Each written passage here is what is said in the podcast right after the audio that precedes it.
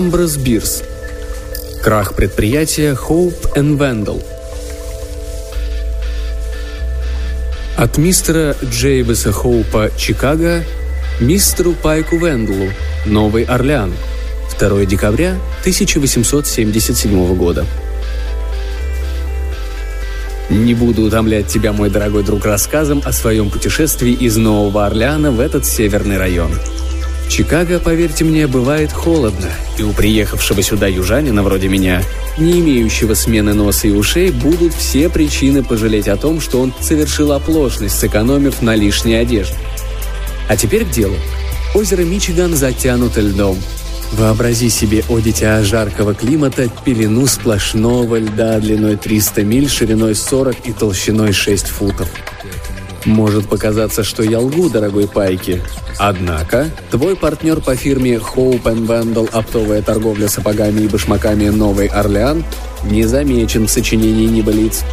Мой план заключается в том, чтобы завладеть этим льдом. Сворачивай наше предприятие и немедленно высылай деньги. Я построю склад не меньше Капитолия в Вашингтоне, заполню льдом и буду высылать его по твоим заказам на южный рынок, сколько потребуется. Могу высылать полосами для катков, в виде фигурок для каминных полок, стружками для джулепов или в жидком виде для мороженого и использования в самых разных целях. Дело стоящее. Прилагаю в качестве образца тоненький кусочек. Да видел ли ты когда-нибудь такой чудесный лед? От мистера Пайка Вендла «Новый Орлеан» мистеру Джейбизу Хоупу «Чикаго» 24 декабря 1877 года.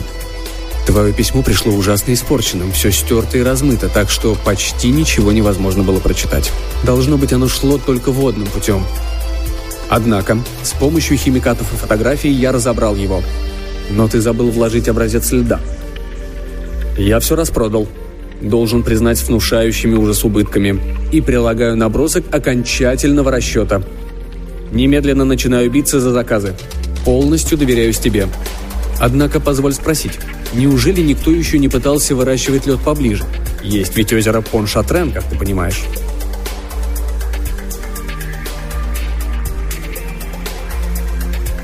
От мистера Джейбеса Хоупа Чикаго мистеру Пайку Венлу Новый Орлеан. 27 февраля 1878 года.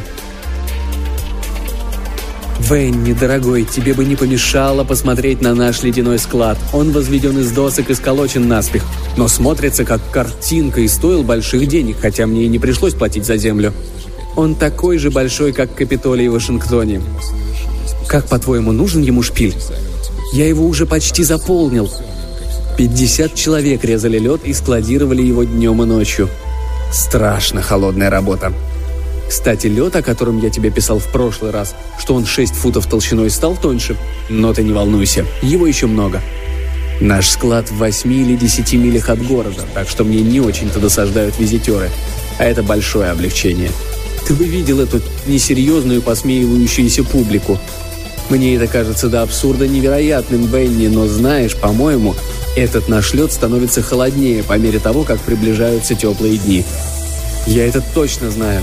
Можешь упомянуть этот факт в рекламе? От мистера Пайка Вендла «Новый Орлеан». Мистеру Джейбесу Хоупу «Чикаго». 7 марта 1878 года. Все идет хорошо.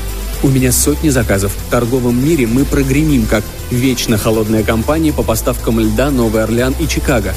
Но ты мне не сказал, этот лед из пресной воды или соленой? Если из пресной, то он не годится для приготовления пищи, а если из соленой, то испортит джулеп. А он такой же холодный в середине, как и на поверхности среза. От мистера Джейбеса Хоупа «Чикаго» мистеру Пайку Вендлу «Новый Орлеан» 3 апреля 1878 года. Навигация на озерах открыта, и судов здесь не меньше, чем уток. Я тоже плыву, направляясь в Буффало, с доходами вечно холодной компании по поставкам льда Новый Орлеан и Чикаго, поместившимися в кармане жилетки. Мы обанкротились, мой бедный Пайки. Не видать нам ни славы, ни богатства. Собери всех кредиторов, но сам на собрание не ходи. Минувшей ночью какая-то шхуна из Милуоки вдребезги разбилась, налетев на огромную плавающую льдину. Это первый айсберг, который видели в этих водах. Оставшиеся в живых утверждают, что он размером с Капитолий в Вашингтоне. Половина айсберга принадлежит тебе, Пайки. Самое печальное, что наш склад я построил в неудачном месте, примерно в миле от берега. На льду, как понимаешь. А когда началась оттепель... О, Господи, Венни, нельзя было смотреть на это без слез.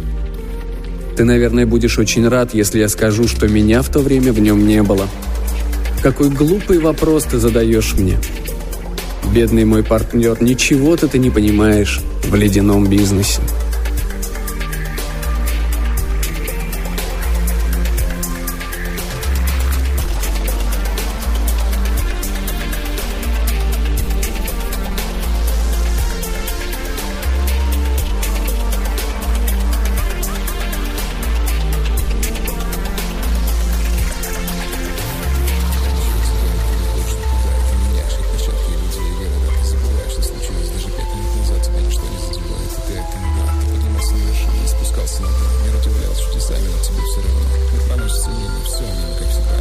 information